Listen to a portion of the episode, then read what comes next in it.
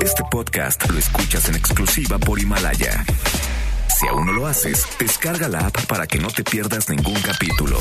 Himalaya.com. MBS Noticias presenta Una forma distinta del periodismo de actualidad. donde las claves son informar, cuestionar y entretener. Vaya que hay temas para ponerlo sobre la mesa. Manuel López San Martín en Mesa para Todos. Miércoles, mitad de semana, ya es miércoles 22 de abril, ahora en punto movida, muy movida esta tarde, hay mucha información. Soy Manuel López San Martín, gracias que ya nos acompaña. Acaban de estar como todos los días, como todas las tardes, todas las voces, todas en esta mesa para todos. Soy el presidente López Obrador en plena emergencia, sí, por el COVID-19, pero también económica. Ha puesto sobre la mesa un plan de rescate económico, un plan para su gobierno y desde su gobierno, un plan que otra vez le aprieta otro botoncito más, otra rayita más. El cinturón a los servidores públicos recorta 25% el salario de lo que considera altos funcionarios, funcionarios que de por sí están castigados ya en su ingreso, cancela además 10 subsecretarías y borra de un plumazo los aguinaldos para la alta burocracia. Bueno, eso sí, los proyectos prioritarios, la refinería en Dos Bocas, el aeropuerto en Santa Lucía, el tren Maya, esos no cambian, esos no se mueven. Vamos a platicar del tema. Hablaremos también de la otra crisis, la crisis que viene a consecuencia, sí, de la del COVID-19, pero sobre todo de una crisis por el desempleo, de una crisis económica, la de violencia e inseguridad. México está sumido en esta desde hace tiempo, desde hace años. Es una deuda heredada al presidente López Obrador. Sin embargo, lo que parecía que había comenzado a modificarse, a cambiar, había una ligera baja ya desde diciembre del año pasado, repuntó otra vez en marzo, ya iba la curva para arriba este mes de abril, este mes de abril, cuarto del año, hasta ahora, si hoy terminara, 2020 sería de nuevo, por desgracia, el año más sangriento desde que se tenga registro, antes lo fue 2019, antes 2018, antes 2020. 17. Vamos a estar platicando del tema y en plena emergencia, en plena contingencia, se toman medidas que usted aprueba o no. Por ejemplo, en el gobierno capitalino han decidido que el hoy no circula aplicará a todos los vehículos sin importar el holograma. Quien sale hoy en su coche en esta contingencia lo está haciendo para trasladarse a su trabajo. Imaginamos a una actividad esencial. Es cierto, se ven ya más vehículos en las calles, hay más tráfico incluso, pero se estará enviando a esas personas que utilizan su vehículo particular a un transporte público que además va a recortar sus traslados, va a cerrar algunas estaciones, particularmente metro, metrobús, tren ligero. ¿Qué opina? ¿Qué piensa del tema? Vamos a platicarlo. Mucho que poner sobre la mesa esta tarde. Arrancamos con las voces y las historias de hoy. Las voces de hoy. Andrés Manuel López Obrador, presidente de México. Hoy vamos a informar al pueblo de México sobre el plan que aplicaremos en lo general para enfrentar la crisis económica que estamos ya padeciendo en México y en el mundo. Claudia Sheinbaum, jefa de gobierno de la Ciudad de México. Entonces cerramos varias estaciones, el 20% de las estaciones. Eso va a permitir que los trenes vayan más rápido y vayan liberando las estaciones que están más saturadas. José Ángel Córdoba Villalobos, exsecretario de Salud. Para poder estar atendiendo a los pacientes se necesita una verdadera organización administrativa de excelencia y que por supuesto el flujo de, de recursos para la compra de los equipos, que además ahorita no es fácil conseguir. Alejandro Ope, especialista en temas de seguridad nacional. El hecho de que hayan salido en algunos casos, en algunas localidades, a tratar de paliar la emergencia con entregas de despensas y cosas por el estilo, yo creo que es más señal de debilidad que de fortaleza del crimen organizado.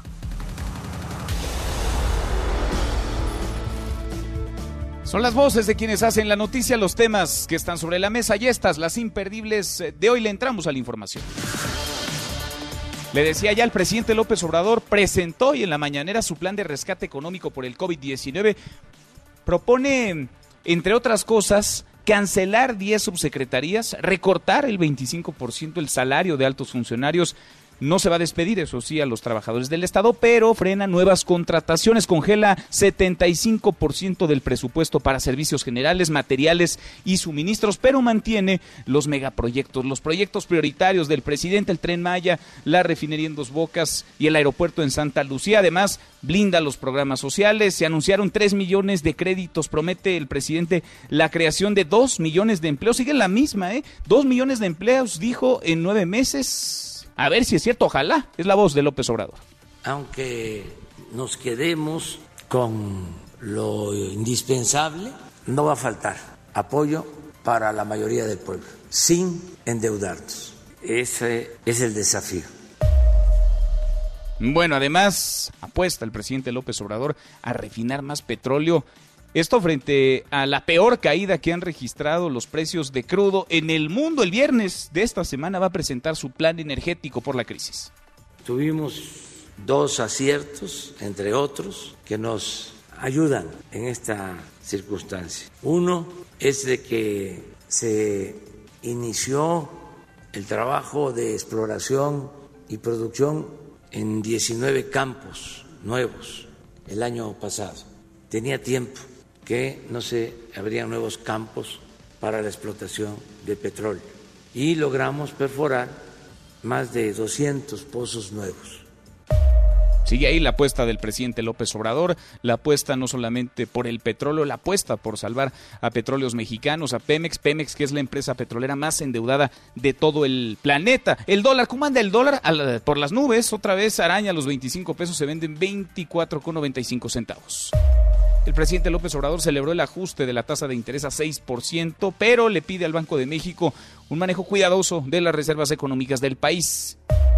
Y las remesas también se verán severamente o se están viendo ya severamente impactadas, van a tener su peor caída en este 2020 a causa del COVID-19, así lo alertó el Banco Mundial y en otros países esto puede ser un dato marginal. Para México, el que caigan las remesas, el que los precios del petróleo estén en el piso y el que la actividad turística esté detenida es una pésima combinación, es un pésimo cóctel, es una muy mala noticia porque son las principales entradas de dólares de divisas a México. El Banco Mundial prevé una reducción del 19.3%. En América Latina, de las remesas, una cifra peor incluso que la de la crisis de 2009. Y a propósito, Donald Trump anunció que hoy va a firmar el decreto para frenar la entrega de green cards por 60 días a fin de bloquear temporalmente la inmigración y proteger los empleos locales en Twitter.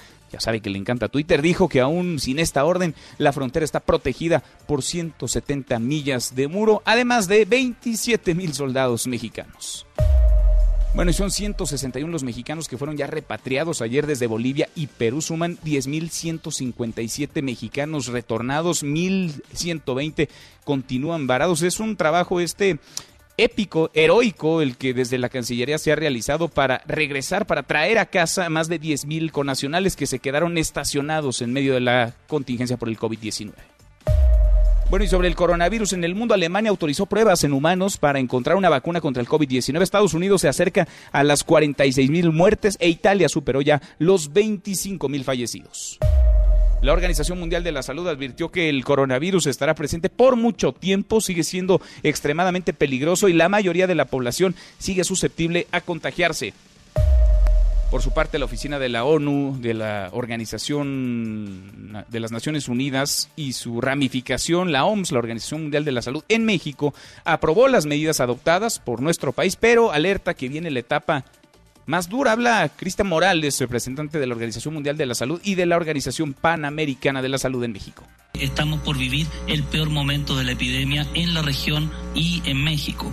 Hasta ayer habían algo así como 850 mil casos confirmados en las Américas y un poco más de 40 mil fallecimientos, lamentablemente. Y sabemos también la situación que está viviendo el país, donde eh, nos acercamos ya prontamente, ¿no es cierto?, a eh, la, ese umbral muy, muy lamentable de, de casi mil fallecidos. Bueno, y con la fase 3, usted lo sabe, ayer lo platicábamos, México entró ayer, se decretó oficialmente la fase 3. La capital del país y también el Estado de México endurecieron medidas de movilidad y transporte público. A partir de mañana, ojo, los dos estados van a aplicar el hoy no circula obligatorio, sin importar holograma y acorde al último dígito de la placa. El Mexibus y el Mexicable van a operar al 50%, mientras que 89 estaciones del metro, metrobús y tren ligero de la Ciudad de México van a cerrar hasta nuevo aviso. Esto dicen a fin de evitar más conglomeraciones la pregunta que queda en el aire es si realmente con esto se le quita presión al transporte público o más bien se saturará más el transporte público. En tanto, la Unidad de Inteligencia Financiera de Hacienda, a cargo de Santiago Nieto, investiga exfuncionarios de la Secretaría de Salud por posibles actos de corrupción. La voz de Santiago Nieto. Lo que tenemos es comunicaciones y transportes, Pemex, Cedesol, Sedatu y, y bueno, en caso que se y sector salud, donde también encontramos eh, temas eh, relacionados con actos de corrupción. Más que secretarios, a directores y titulares de institutos, donde hemos encontrado este, cuestiones irregulares. Bueno, y está otra crisis, además de la del COVID-19 y la económica, está la crisis de violencia que no entiende de pandemias, que no entiende de desempleo, de crisis económica. Semáforo delictivo, informó la organización Semáforo Delictivo, que 80% de los 3.000 homicidios registrados en marzo, el mes más violento del sexenio, fueron ejecuciones del crimen organizado. El presidente López Obrador reconoció que la violencia no ha cesado, al contrario, anunció 3 mil millones de pesos más para la Guardia Nacional. En México, dice el presidente, no hay periodismo profesional. Divide él a la prensa entre buenos y malos, acorde a su postura, la posición que tienen para con su gobierno. Escúchelo. ¿Ustedes creen que no aburre abrir un periódico, el Universal, por ejemplo, o el Reforma, y no encontrar nada bueno del gobierno? Todo malo, todo malo. Pero no solo las notas, los articulistas, supuestamente independientes, todos bueno, ahí está la posición del presidente López Obrador. Y es cierto, ¿eh? de pronto, de pronto la prensa también se carga para un lado, se va para el otro, dependiendo cómo soplen los vientos. En la buena de hoy, porque también hay buena, se crea un brazo robótico, volador, que podría utilizarse durante esta crisis de COVID-19. Cuéntanos, Adrián, ¿cómo estás? Adrián Jiménez, muy buenas tardes.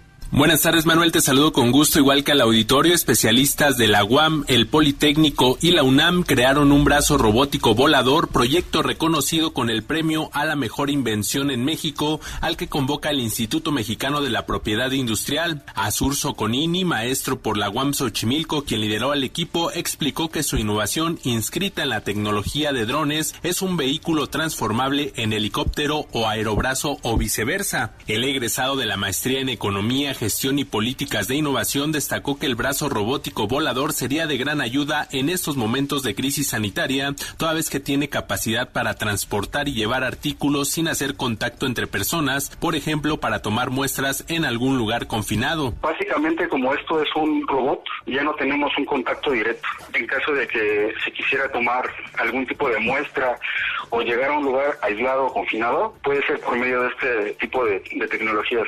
En este caso, pues un brazo robótico volador. Informó Adrián Jiménez.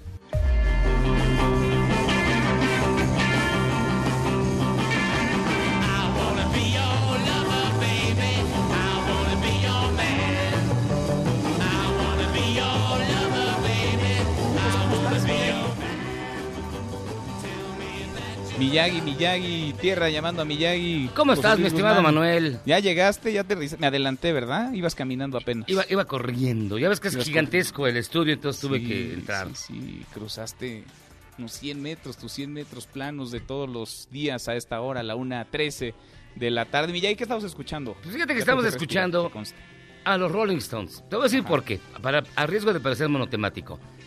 Como resultado del, del, evento que tuvo lugar el fin de semana, que fue One World Together at Home. Buenísimo, sí. Sacaron las comparaciones entre los Rolling Stones, por ejemplo, y Paul McCartney. Que Paul McCartney, dicen, comillas, lleve dado el viejazo y que junto a los Stones ya no tiene nada que hacer. Hoy en una entrevista, Paul McCartney asegura que los Beatles y él siempre han sido mejores que los Rolling Stones. Ándale. Porque sí le caló, yo creo, la crítica. Esas es... grilla, ¿eh? De nivel, esas, esas grillas, esos son egos y vanidad de nivel. McCartney ha dicho que los Stones siempre estuvieron un paso atrás de los Beatles, que en ocho años los Beatles hicieron más obras de arte que han hecho en 50 los Rolling Stones, Y esta canción que escucha se llama I Wanna Be Your Man, original de Lennon y McCartney, pero la grabaron primero los Rolling Stones porque los Beatles les regalaron esta canción cuando los Stones eran unos completos desconocidos. Y también esto sirve bien rápido para señalarte que de acuerdo a algunos investigadores y especialistas, el mundo del espectáculo se va a recuperar del coronavirus hasta otoño del año próximo. Que será cuando vuelvan a ser seguro tener conciertos, presentaciones en vivo y, digamos, reuniones multitudinarias para que se presenten todos los artistas que cancelaron sus conciertos. ¿Te, acuerdas que lo platicamos con Nicolás Romay hace un par de días? Así nos decía que estaban programando ya el regreso de las ligas de fútbol, particularmente en Europa, pero con estadios cerrados para lo que resta de este 2020. Habrían nada más jugadores, se aplicarían incluso pruebas a los jugadores para eliminar, digamos, riesgo de contagios, pero las tribunas cerradas, los estadios con llave, con candado, Miyagi. Como bien señalaste eh, en las imperdibles, el, el, coronavirus estará aquí mucho tiempo, de acuerdo a la Organización Mundial de la Salud, y en el mundo del espectáculo y los deportes ya lo están previendo que sea hasta otoño del 2021, cuando pueda volver a haber reuniones multitudinarias y presentaciones en vivo masivas como a las que estábamos acostumbrados, así que esto va para largo.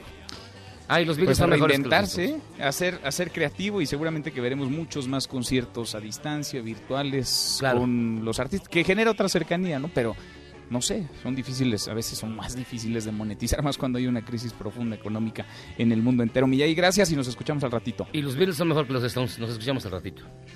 Eso, eso lo iba a obviar porque ya sabía tu respuesta, pero qué bueno que la dejas en claro y la reafirmas. Abrazo, Millay, mi querido José Luis Guzmán, nos escuchamos todos los días a esta hora en esta mesa para todos. La pregunta de hoy pasa por las medidas anunciadas, este plan de emergencia que hoy en la mañanera presenta el presidente López Obrador. ¿Son adecuadas las medidas que le platicaba ya para enfrentar la crisis económica por el COVID-19?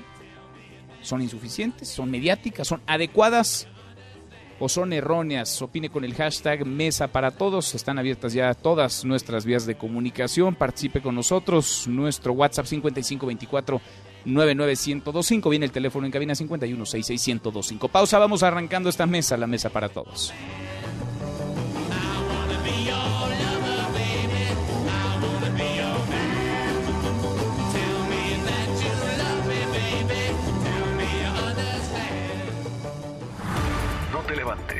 Podrías perder tu lugar en la mesa para todos. Con Manuel López San Martín.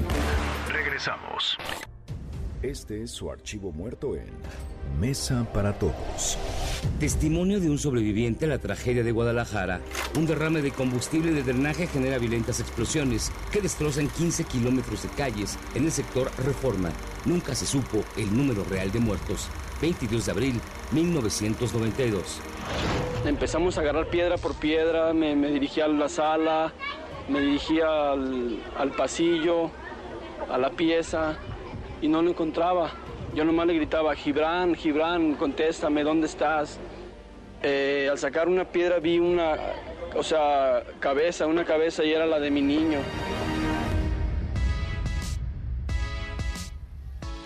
Seguimos, volvemos a esta mesa, la mesa para todos. Ahora nos detenemos en el asunto económico, en las medidas que el presidente López Obrador anunció hoy en la mañanera, medidas para hacer frente a lo inevitable, a la urgencia en la que nos encontramos, la crisis económica, el recorte otra vez a los sueldos de altos funcionarios, la cancelación de subsecretarías, eso sí, intactos siguen sus proyectos prioritarios, el tren Maya, la refinería en Dos Bocas, el aeropuerto en Santa Lucía, pero vamos primero a la parte de salud. Hemos escuchado reclamos una y otra vez, protestas más que justas y legítimas de personal médico que pide lo mínimo, lo indispensable para trabajar insumos. Y también sabemos que las capacidades de nuestro sistema hospitalario desde hace mucho no son las adecuadas, mucho menos las suficientes para hacer frente a una pandemia de estas características sobre el tema de salud, sobre la sana distancia, sobre las recomendaciones, las medidas de resguardo para la población. Hoy habló Andrés Manuel López Obrador en la mañanera. Rocío Méndez, ¿cómo estás, Rocío? Muy buenas tardes.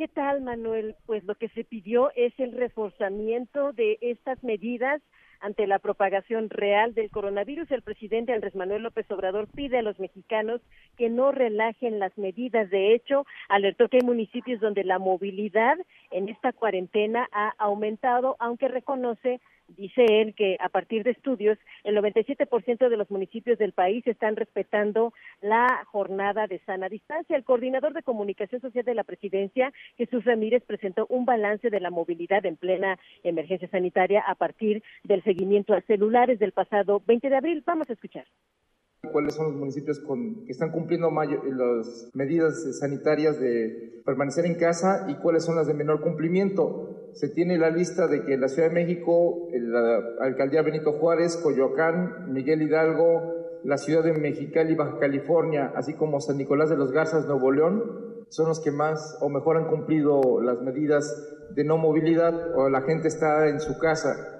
En cambio, las de menor cumplimiento y donde, pues, por lo tanto, podrá haber problemas en el futuro, es Río Bravo, Tamaulipas, Pénjamo, Guanajuato, Palenque, Chiapas, San Felipe el Progreso, México y Macuspana, Tabasco.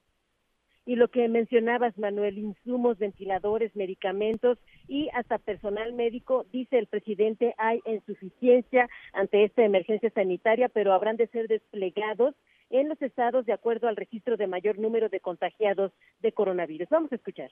Ventiladores, eh, no que no tengamos médicos especialistas, sí hay, sí tenemos, pero queremos estar bien preparados, incluso para el peor de los escenarios. Mejor que sobre y no que falte. Estamos todas las noches haciendo la revisión de camas, ventiladores, personal médico y nos falta, no para ahora, sino para cuando se está pensando que vamos a tener el tiempo más difícil, más crítico, que se piensa del 8 al 10 de mayo. Manuel, el reporte al momento. Bueno, tenemos entonces, dice el presidente López Obrador, tenemos lo suficiente por ahora. Gracias, muchas gracias, Rocío. Hasta pronto. Hasta muy pronto, platicamos en un ratito más. Mi compañera Rocío Méndez, que usted lo sabe, le da marcaje personal las mañaneras del presidente López Obrador. Está así, por supuesto, el tema de los insumos urgentísimo, porque es tener al personal médico atendiendo pacientes de coronavirus, es mandarlos a la guerra literalmente sin fusil, pero también está el otro frente, no menos grave, no menos delicado, un frente aún difícil de cuantificar, de calcular, es el frente económico y la crisis que se cocinan los pronósticos no son para nada alentadores, le va a golpear y muy duro a México utilizando una metodología caduca. En tres años no hubo inversión en exploración, en perforación de pozos en Pemex y calificaban muy bien a Pemex. Ahora que hay inversión, califican mal a Pemex. Estamos proyectando que el crecimiento global en 2020 caiga 3%. 3%. ¿Por qué descalifican ahora? Porque no solo es el caso de México, es general. Mayo, junio, julio, va a haber una inyección de dinero en beneficio de la población, sobre todo de los más pobres. No podemos solamente ayudar a los demás abajo y dejar a los demás arriba, sino que tenemos que ayudar a todos. A partir del 21, el Seguro Social va a disponer de una plataforma en su página habitual, la de ims.gov.mx. Ahí va a haber un apartado donde podrán ingresar todos los patrones, todos los, los empleadores. Ahí le vamos a decir si es elegible para el crédito. Pensamos que en mayo, a más tardar, van a tener ya dos millones de créditos las pequeñas empresas familiares, del sector formal y del sector informal. La calificación quiere decir qué riesgo tiene para prestarle. Entonces, si te bajan la calificación, quiere decir que el riesgo es mayor, riesgo de que no puedas pagar tus compromisos. También implica que no tendrás dónde guardarlo y ya muchas refinerías a nivel mundial están cerrando. Tuvimos dos aciertos, entre otros, que nos ayudan en esta circunstancia. Uno es de que se inició el trabajo de exploración y producción en 19 campos nuevos el año pasado. Tenía tiempo que no se abrían nuevos campos para la explotación de petróleo y logramos perforar más de 200 pozos nuevos. El IMED revisó a la baja su estimado de crecimiento para 2020 de menos 4% a menos 6.7% en abril. Durísimo el panorama que se nos viene, en el que estamos ya como país, la crisis económica, en lo que va de esta parálisis, de este parón de actividades. En México se han perdido más de medio millón de empleos formales, ojo, ¿eh? Échele otro tanto que le gusta, los mismos o la mitad en la economía informal. Son mexicanos, mexicanas que viven al día que hoy no tienen lo suficiente para llevar alimento a su casa, para cubrir sus necesidades más elementales. Esa crisis económica requiere de soluciones prontas. Se ha hablado de una vuelta a las actividades, una reactivación económica, una reactivación, se puede llamar así, de la normalidad de manera regionalizada y paulatina a partir de mediados del próximo mes. ¿Pueden esperar las empresas, los trabajos, los empleados? ¿Pueden esperar las familias tanto tiempo o tendríamos que empezar poco a poco a reactivar por lo menos ciertas industrias, ciertas economías ante la pandemia de COVID-19? Ayer el embajador de Estados Unidos en nuestro país, Christopher Landau, instaba a salvar las cadenas de suministro entre México, Estados Unidos y Canadá. Lo tuiteaba, estoy haciendo todo lo que puedo para salvar las cadenas de suministro México, Estados Unidos y Canadá que se crearon a través de las últimas décadas. ¿Es posible? E imprescindible cuidar la salud de todos los trabajadores sin destruir esas cadenas. La integración económica de Norteamérica exige coordinación. Le agradezco mucho al presidente del American Chamber of Commerce México, a Jorge Torres, que platique con nosotros esta tarde. Gracias, Jorge. ¿Cómo estás? Muy bien, Manuel, con el gusto de saludarte.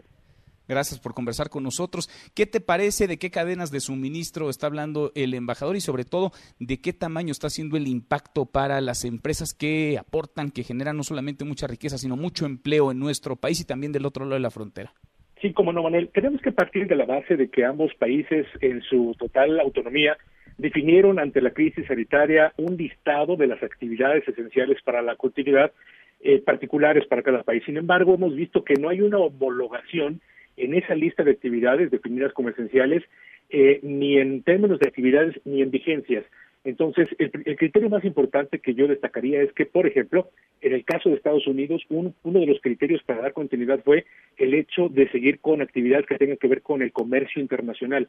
En el caso de México fue un criterio basado en la parte de eh, sanitaria, ¿no? Entonces ahí tenemos una discrepancia. Hemos trabajado ya hoy al más alto nivel con el gobierno federal, inclusive con el embajador de Estados Unidos, para poder impulsar esa homologación de actividades en forma y en vigencia. Ahora, ¿qué actividades son? Porque se ha hablado de un lado y del otro de la frontera de que solo actividades esenciales pueden hoy por hoy implementarse, llevarse a cabo, pueden seguir empleando gente, pueden estar activas. ¿De qué actividades hablamos? Sí, sobre todo tenemos estamos hablando de actividades, eh, Manuel, que tienen que ver con lo que mencionabas anteriormente, con esta profunda integración eh, que tenemos desde el punto de vista de las cadenas de suministro, de la logística que tenemos. Entonces, si nosotros estamos hablando de una actividad económica muy importante de parte de Estados Unidos, que tiene que ver con importaciones y exportaciones, y un proveedor muy importante, de hecho el socio económico más importante durante todo 2019 fue México en la industria automotriz, en la industria espacial, en la, industria de alta tecnología, que provee los insumos, ya sea de materia prima o de producto que puede ser insertado en la parte de la transformación justamente en ese tipo de procesos son a los que nos estamos refiriendo. Ahora, el impacto hasta ahora, ustedes lo tienen calculado en términos de las pérdidas económicas de este parón, pero también de los empleos que están hoy por hoy en riesgo y no solamente de este lado, también del otro, porque estamos conectados, vaya, no hay un intercambio mayor entre dos países que el que existe entre México y Estados Unidos, Jorge. Sí, hay diversos indicadores que estamos eh, evidenciando, sin embargo, como American Chamber, eh, recordarás que tenemos hoy nosotros 1.450 socios que generamos 2.5 millones de empleos directos, 6 millones de empleos indirectos y que contribuimos a la generación del 21% eh, del Producto Interno Bruto.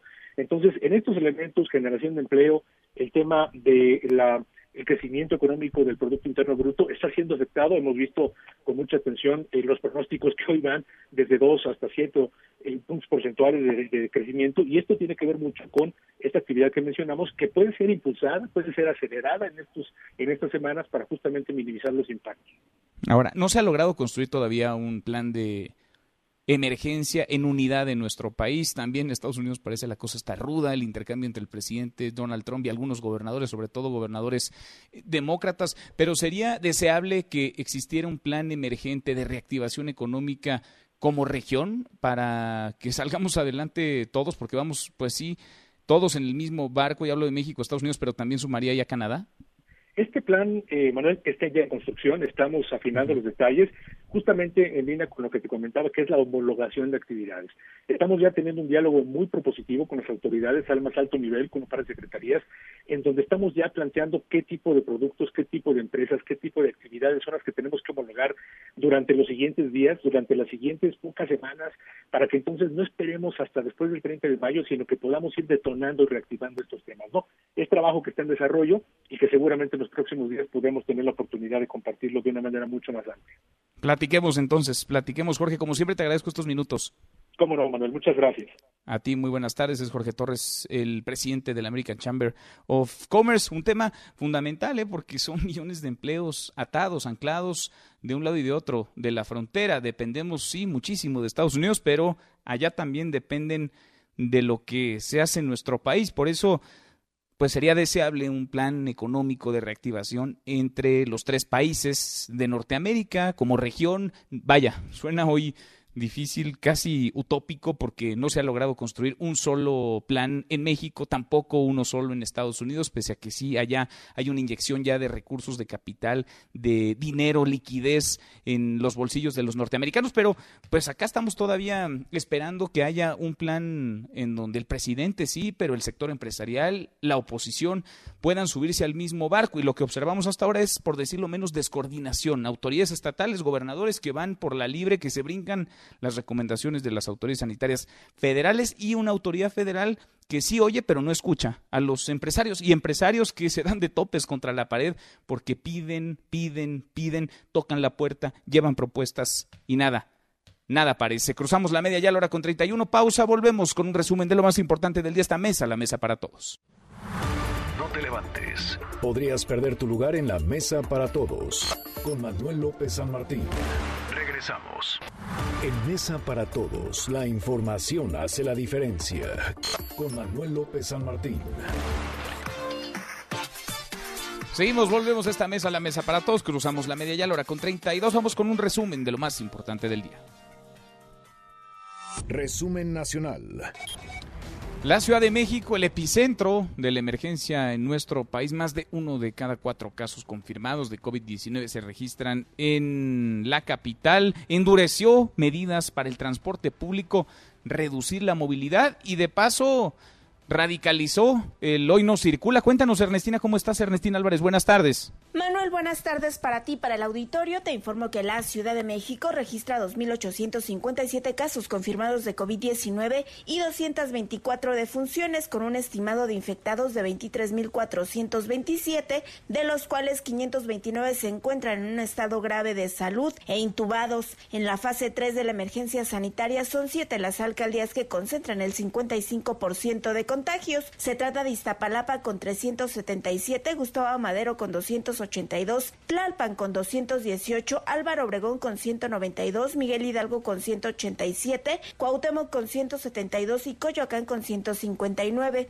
En este listado siguen Azcapotzalco con 116, Iztacalco con 115, Xochimilco con 114, Venustiano Carranza con 108, Coajimalpa con 106, Magdalena Contreras con 73, Tláhuac con 62 y Milpa Alta con 57 contagiados de coronavirus. Las alcaldías con más decesos son Gustavo Madero con 44, en contraste con Magdalena Contreras, que no registra muertes por COVID-19. Al ser epicentro de los contagios de coronavirus en el país, las autoridades de la Ciudad de México anunciaron que a partir de este jueves se van a cerrar de manera temporal 38 estaciones del metro, 47 del metrobús y 4 del tren ligero. También se aplicará el programa Hoy no circula a todos los vehículos particulares sin importar el holograma, con el objetivo de reducir la movilidad. Hasta aquí el reporte.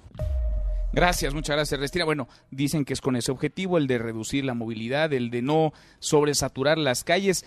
¿Qué tanto se logrará? No lo sabemos porque imaginamos, pensamos que quien hoy sale en su coche en esta contingencia lo hace para trasladarse a su trabajo. Pensamos también que ese trabajo es una actividad esencial, si no, se queda en casa. Pero ahora esas personas que utilizan su vehículo particular pues tendrán que subirse al transporte público, es decir, tendrán que saturar más el transporte público, tendrán que utilizar un Uber, un taxi, y por supuesto que los taxistas y quienes manejan los Uber se están ganando la vida, hacen lo más que pueden en una situación inédita, pero evidentemente en esos vehículos Hay pasajeros antes, hay pasajeros después. ¿Qué tanto esta decisión puede elevar el número de casos de contagios? ¿Qué tanto se reduce la movilidad incrementando la posibilidad de casos positivos, de contagios por coronavirus. Lo veremos, lo veremos en los próximos días. También el Estado de México se ha sumado a estas medidas. Juan Gabriel González, Juan Gabriel, buenas tardes. Manuel Auditorio, buenas tardes. Con la activación de la fase 3 de la pandemia del coronavirus, el Estado de México llegó a 1.013 casos positivos de COVID-19 y 71 defunciones. Para tratar de frenar el avance de esta enfermedad, el gobernador Alfredo del Mazo anunció nuevas medidas de restricción y sana distancia que implican endurecer el aislamiento domiciliario y la reducción de la movilidad. A partir de ahora, todos los negocios que no vendan comida, medicamentos o artículos de primera necesidad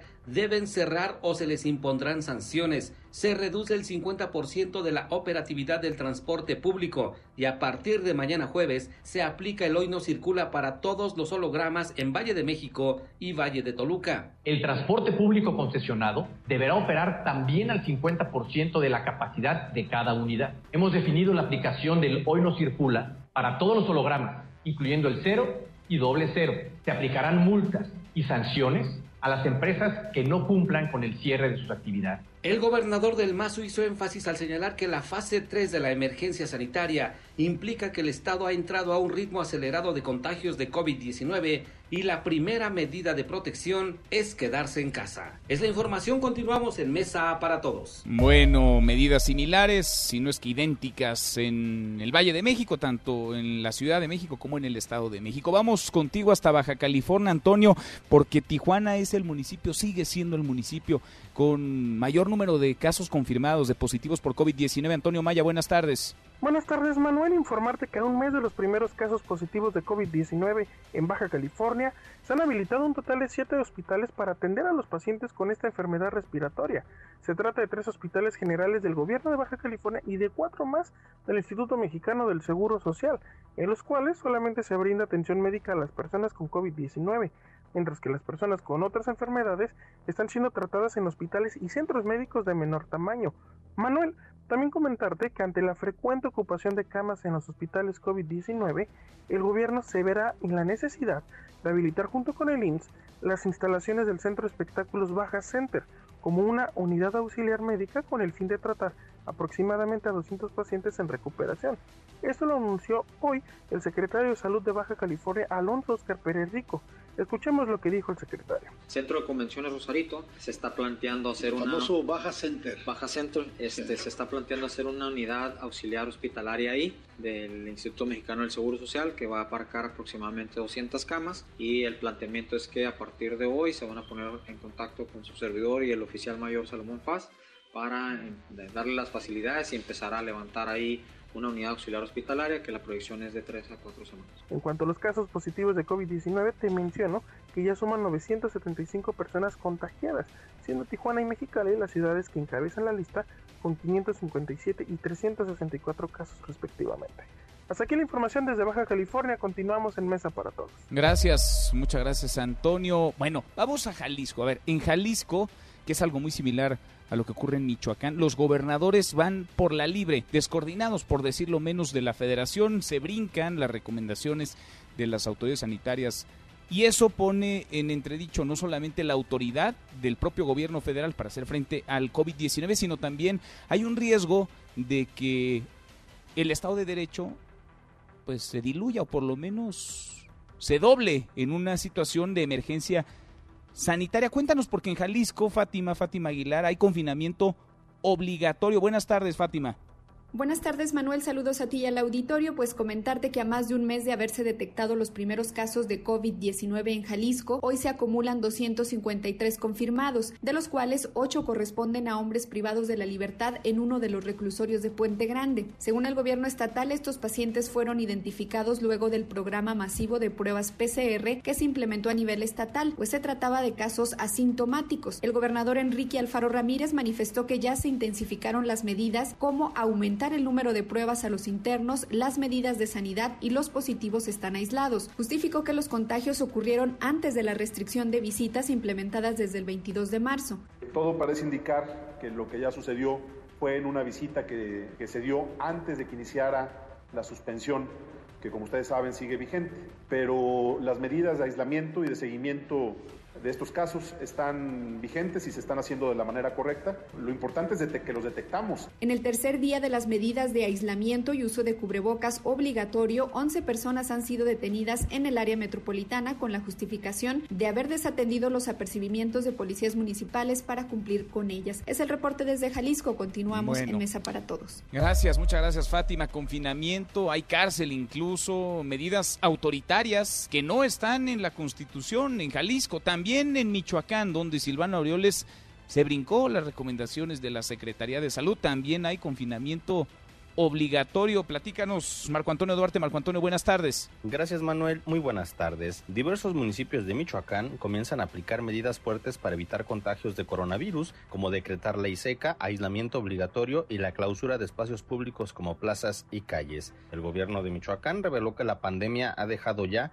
147 personas contagiadas, de las cuales 21 han muerto, 33 se han recuperado y 26 permanecen hospitalizadas, 11 de ellas graves. Los 67 enfermos restantes se encuentran aislados en sus hogares. Este miércoles se analizan 226 casos sospechosos. Los 147 contagios ocurren en 26 de los 113 municipios de Michoacán, aunque el puerto de Lázaro Cárdenas encabeza la lista con 49 casos, seguido de Morelia con 30. Cabe mencionar que el gobernador Silvano Aureoles Decretó el pasado lunes un aislamiento obligatorio que contempla que todos los michoacanos deberán quedarse en casa si no realizan actividades esenciales, aunque los ciudadanos pueden salir por alimentos, medicamentos, combustibles, artículos de primera necesidad e incluso a sus centros de trabajo. Hasta aquí mi reporte, continuamos con más en Mesa para Todos. Gracias, muchas gracias Marco Antonio. No sé usted cómo la vea, que le parezca, pero lo que ocurre en Jalisco y Michoacán es por decirlo menos, por decirlo menos, una descoordinación con respecto al gobierno federal. Sí, pero además es un riesgo enorme para el autoritarismo, para las medidas discrecionales que los gobernadores pueden estar aplicando, porque ¿quién les pone un freno? Es decir, ¿bajo qué lógica, argumento toman ciertas decisiones y obligan a los ciudadanos, además castigan a los ciudadanos?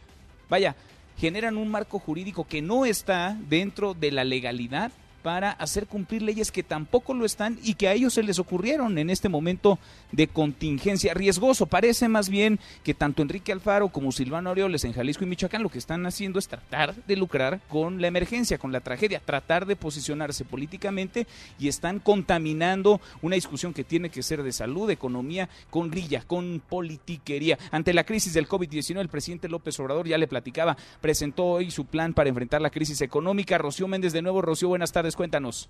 En efecto, Manuel, gracias. Muy buenas tardes. Para enfrentar la crisis económica que atraviesa el país ante el impacto del coronavirus y la caída en los precios del petróleo, el presidente Andrés Manuel López Obrador emite decreto de 12 puntos donde mantiene los proyectos prioritarios como el aeropuerto Felipe Ángeles, el tren Maya y la refinería de Dos Bocas, así como los programas de asistencia del bienestar, y anuncia que no será despedido ningún burócrata, pero se reducirá el salario de altos funcionarios hasta en un 25%. No habrá aguinaldos desde directivos hasta el presidente de la República. Además, cancela 10 subsecretarías. Vamos a demostrar que hay otra forma de enfrentar la crisis sanitaria, la crisis económica o de cualquier índole estas medidas aplican para todo el Poder Ejecutivo Federal, es decir, incluyen a organismos descentralizados, órganos desconcentrados, empresas de participación estatal mayoritaria y fideicomisos públicos.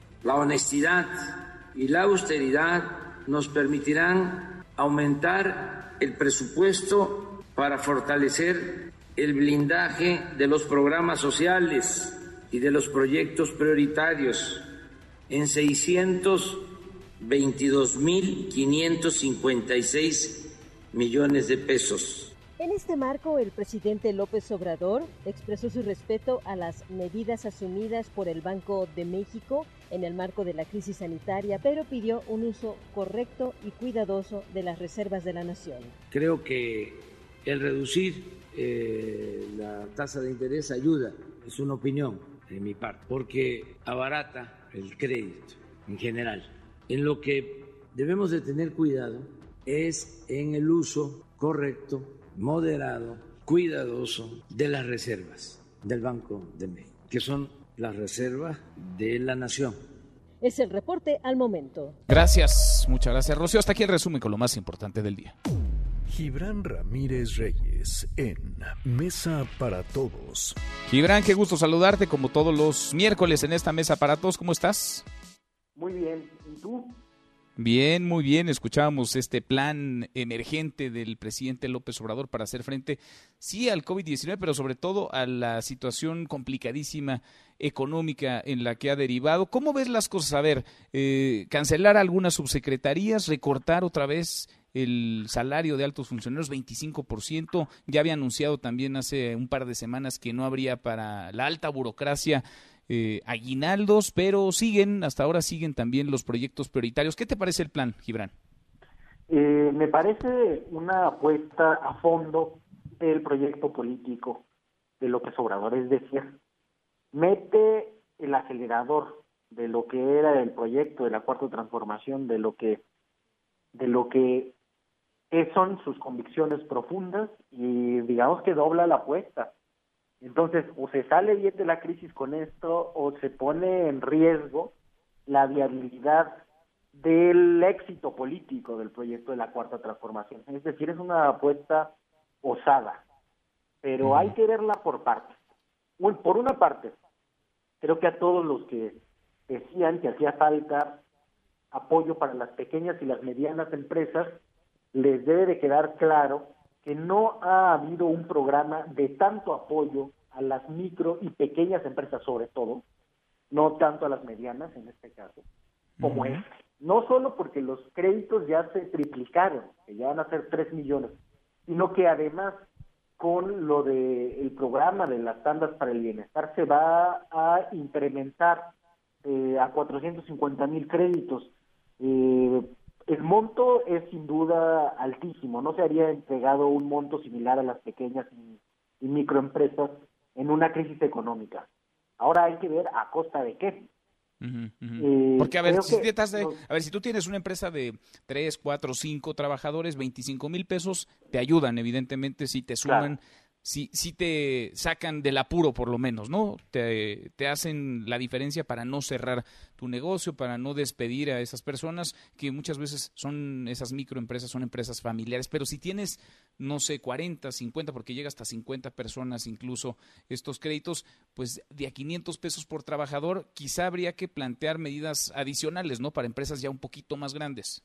Sí, la cosa es de dónde se saca Ah, se había estado mencionando la viabilidad de la deuda, pero ahora, con el precio del petróleo por los suelos y los subsuelos, se hace prácticamente imposible. Solamente conseguiríamos eh, escaso financiamiento, seguramente caro y con condiciones que comprometerían al país y la estructura de su gasto durante las siguientes décadas. Entonces, creo que es un, un acierto el presidente López Obrador no endeudarse, no comprometer el futuro de los mexicanos. Nada más que hay que ver creo que con lupa lo que va a implicar en materia de administración pública. El 25% de recorte salarial no puede ser parejo para todos los subdirectores, por ejemplo. Hay algunos que, que llegan a ganar este, 40 mil pesos, un poco más. Hay que se puede recortar un poco más, pero a los que ganan 22, 23 mil pesos, creo que eso compromete, compromete mucho el bienestar de bastantes familias también ahí. Eh, entonces, por eso te digo que es meter el acelerador en esa apuesta y a partir de ahí ya no hay más, ¿eh? Yo no veo que haya más de donde se pueda recortar. Y el presidente había anunciado que en caso de ser necesario íbamos a ir a un escenario que pasara de la austeridad republicana a la pobreza franciscana, estamos entrando en ese escenario. ¿Qué, me preocupa? para allá, sí. Que una de las partes será sostenible en el tiempo, se podrá seguir aplicando, pero la población crece, las necesidades seguirán creciendo y la economía no está creciendo no, a su vez. Entonces, si pasada esta crisis, pasado un año de estas medidas, no hay dos cosas que son reactivación económica y un debate sobre la reforma fiscal necesaria, ni siquiera se van a poder sostener estos beneficios. Entonces, sí creo que estamos en un escenario límite y que esto tiene sentido si después pasamos esas grandes discusiones nacionales. Ya, ya, ya nos va a llevar la realidad para allá, ¿eh? porque va a ser obligatorio. Ahora, ah, déjame provocarte tantito. Hay una propuesta que ha puesto el PAN que desempolvó del cajón de los recuerdos de quien fuera su candidato presidencial, Ricardo Anaya, y habla de un ingreso básico, universal. Es una propuesta de alrededor de 3.200 pesos para todos los trabajadores, formales e informales, son unos 50 millones de mexicanos.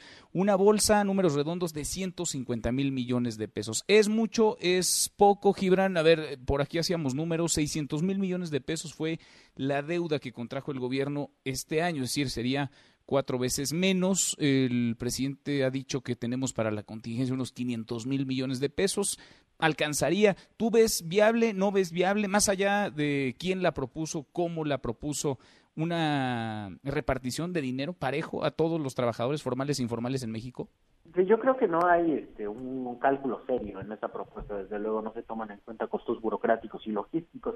El mayor experimento que se ha realizado, quizá en el mundo, de renta básica universal es la pensión universal para adultos mayores eh, en México. El programa que empezó con López Obrador, sin duda, en términos absolutos, es uno de los programas más grandes de ese tipo en el mundo. Yo creo que el debate sí tendría que ir para allá, lo han posicionado entre otros especialistas de la CEPAL, pero solamente con una estructura fiscal progresiva. Eh, la trampa del PAN y de Anaya es que se plantean impuestos generales al consumo que castigan a los pobres y después de ese castigo se, aspira a devolvérselos en renta básica universal. La verdad que eso sí creo que está mal. Eh, entonces se deben de discutir las dos cosas. Está bien, vamos a, a una renta básica universal, como está planteando, por ejemplo, IE de España y otros países de Europa. Sí, pero ¿cómo la financiamos? El problema va a estar ahí, porque hay algunos que lucharemos por una reforma fiscal proporcional que incluye impuestos a la riqueza, impuestos a la herencia, y otros que dirán que lo que hay que grabar es el consumo con la trampa eh, retórica de que los que más consumen son los ricos y por lo tanto son los que más pagarán, cuando relativamente eso haría pagar más a los pobres. Así que el fin creo que está bien, el cálculo creo que no es serio y el problema, el gran diferendo estará en las formas de financiarlo. Yo creo que todos esos temas van a estar sobre la mesa una vez superada esta crisis.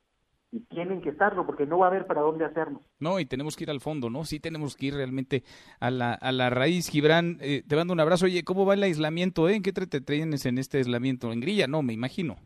No, estamos haciendo propuestas, estamos ahí organizando a las personas que forman parte de nuestra comunidad en las redes sociales para combatir la desinformación, para hacer las cosas que tendría que estar haciendo Morena, que no hace, que son precisamente esas, apoyar al presidente de la República, explicar de qué va esto y cómo lo, el programa de, para enfrentar la crisis económica y la crisis sanitaria pone un gran reto para el Estado mexicano y hace llevar la cuarta transformación a sus últimas consecuencias. Fíjate cómo después de esto vamos a tener que discutir asuntos que estamos postergando. Muchas veces se habló de presupuesto base cero. No se pudo hacer por las inercias burocráticas. Bueno, esta reingeniería que estamos viendo es lo más cercano que vamos a poder ver a un presupuesto base cero. Estamos hablando de renta básica universal, de reforma fiscal.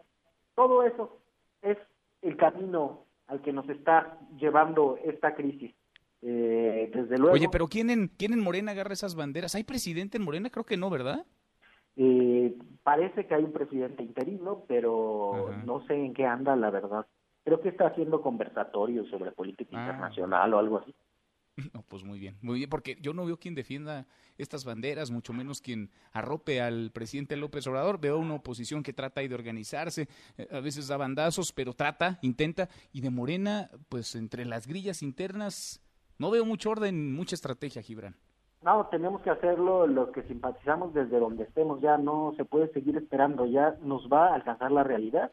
El 2021 está a la puerta, literalmente saliendo de esta crisis, empieza el proceso electoral de 2021, y mientras las oposiciones van muy adelantadas, e incluso de manera desleal, decías hace rato que Iván Aureoles y y Enrique Alfaro están aprovechando para lucrar con la crisis, lo cual es cierto, porque están viendo hacia el 21.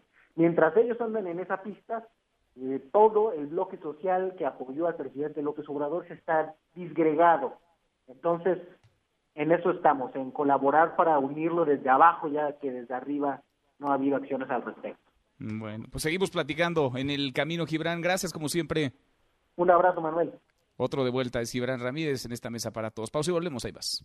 Información para el nuevo milenio. Mesa para todos con Manuel López San Martín. Regresamos. Más información y análisis en Mesa para todos con Manuel López San Martín. Los numeritos del día. Citlali Sáenz, Citlali, qué gusto saludarte, ¿cómo estás?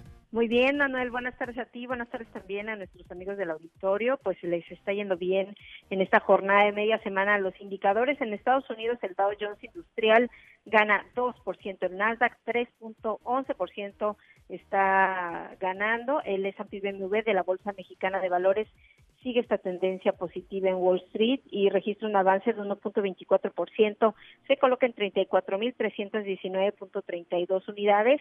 En el mercado cambiario, el dólar en ventanilla bancaria se compra en 23 pesos con 96 centavos, se vende en 24 pesos con 91, el euro se compra en 26 pesos con 50, se vende en 26 pesos con 55 centavos.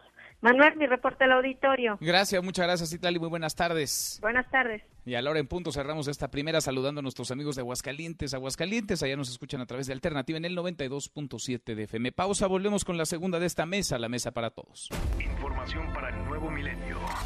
Mesa para todos con Manuel López San Martín. Regresamos. Más información y análisis en Mesa para Todos con Manuel López San Martín.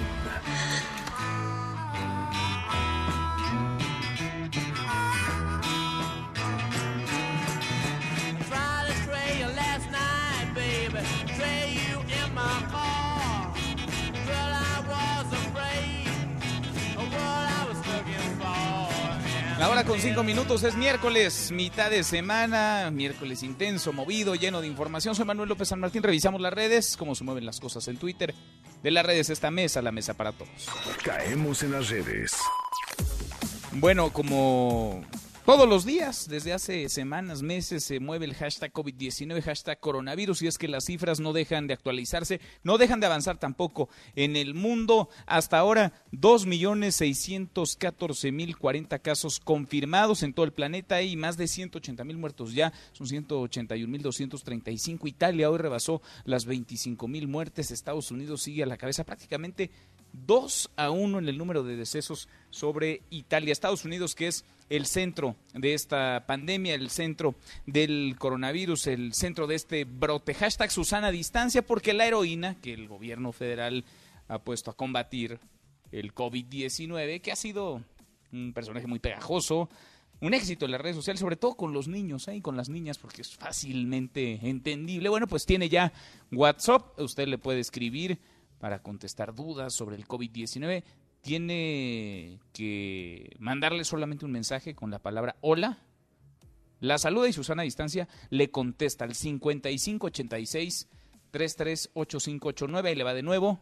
Usted le escribe hola y Susana a distancia platica así y le responde sus dudas. 5586 338589. Hay un asistente virtual, evidentemente, que está respondiendo las preguntas, las dudas de las personas. Hashtag jefa Fabiana, bueno, este personaje, la jefa de la División de Programas de Enfermería del IMSS, que apareció hace un par de noches en la conferencia que encabeza el subsecretario de Salud, Hugo López Gatel, donde se va la actualización de los casos confirmados de coronavirus. Fabiana Maribel Cepeda Arias nos conmovió a todos, ¿eh? nos sensibilizó. Bueno, pues ya se estrenó en Twitter, abrió su cuenta, arroba jefa Fabiana, y ahí está ella denunciando y recibiendo también eh, denuncias sobre agresiones contra el personal médico, que es increíble. En varias partes del mundo le aplauden a quienes están en la primera línea de batalla, nuestros héroes, heroínas en esta guerra contra el virus. Acá en México ya le hemos platicado de los casos de agresiones al personal médico, enfermeras, enfermeros, médicas, médicas, que son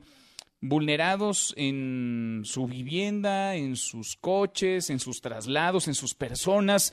El lunes, en la conferencia de las 7 de la noche, entre lágrimas, la jefa Fabiana, Fabiana Maribel Cepedarias, denunciaba así los ataques, insisto, nos conmovió, nos sensibilizó. Ojalá, ojalá que cuidemos más a nuestros héroes, ojalá cuidemos más a nuestras médicas, médicos, a nuestras enfermeras, enfermeros. Duele hablar de esto, Duele hablar de lo que le pasa a tu gente.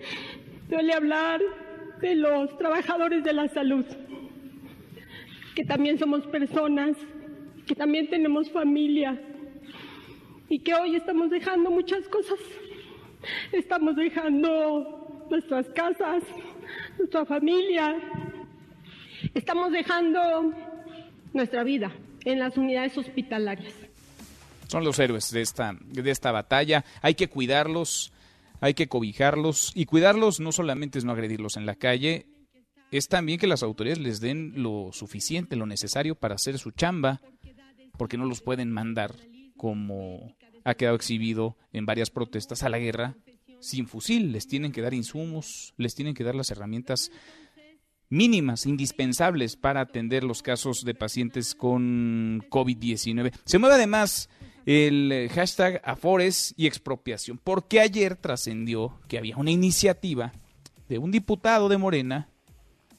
Mire, ni el nombre le voy a decir, porque es tan irrelevante el diputado que quiso seguramente ganar con esto un poco de fama, aprovechar el río revuelto, así que no lo haremos famoso, no le voy a decir. El nombre es un diputado del montón de Morena. Es un diputado que proponía expropiar las afores, su dinero, el mío, expropiar las afores para que el gobierno administrara, para que el Banco del Bienestar tenga bajo su cobijo los fondos para el retiro y que haga pues con ellos lo que quiera en un momento en el que se necesita sí dinero, pero ese dinero son ahorros de los trabajadores. Bueno, tras las críticas de los ciudadanos y miembros de la oposición, tuvo que salir Mario Delgado, el coordinador de los diputados de Morena, a aclarar que todos los legisladores tienen derecho a proponer, pero por el momento esta iniciativa, que diría más bien es una ocurrencia de este legislador, que ya le dije, no le voy a mencionar su nombre, no le vamos a hacer segunda, no le haremos fama, no es prioridad. No importa, no tiene apoyo,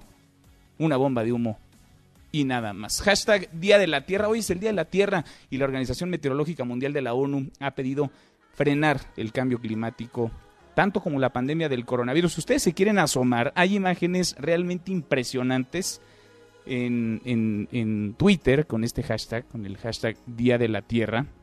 Hay imágenes particularmente llamativas de la NASA en los 50 años del Día de la Tierra. El primer Día de la Tierra se celebró el 22 de abril de 1970 y si se meten a este hashtag, en serio, en estos momentos de cuarentena, de confinamiento, se van a levantar el ánimo, se lo levantarán también a sus familiares, van a sonreír porque son imágenes asombrosas del gran planeta que tenemos y que muchas veces destruimos, hay que cuidarlo. Deportes con Nicolás Romay. Querido Nico, qué gusto saludarte. ¿Cómo estás? Se empieza a mover poquito a poco, pero se empieza a mover el mundo del deporte. La NFL, por ejemplo, ¿cómo te va?